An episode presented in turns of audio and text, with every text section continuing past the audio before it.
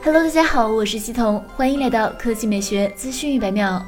在今日的一加发布会上，官方正式推出了新款中高端机型一加九 R，一加九 R 八 G 加一百二十八 G，售价两千九百九十九元；八 G 加二百五十六 G，售价三千二百九十九元；十二 G 加二百五十六 G 版本后续开启预售，一加游戏尖键七十九元，四月二十日开售。该机将提供蓝与黑两种配色，整机只有一百八十九克，厚度仅为八点四毫米。一加九 R 搭载高通骁龙八七零芯片，辅以 LPDDR4X 加 UFS 三点一存储。并配备一加有史以来最大的 X 轴震动马达，适配多款游戏 4D 立体游戏震感。该机采用6.55英寸120赫兹的 2.5D 柔性直屏，8192级自动亮度调节，240赫兹触控采样率，宣称可能是最适合游戏党的屏幕。影像方面，一加九 R 前置 16MP IMX 471，后置 48MP 主摄 IMX 586 OIS 加 16MP 120度超广角加 5MP 微距加 2MP 黑白风格镜头，提供。供赛博朋克滤镜。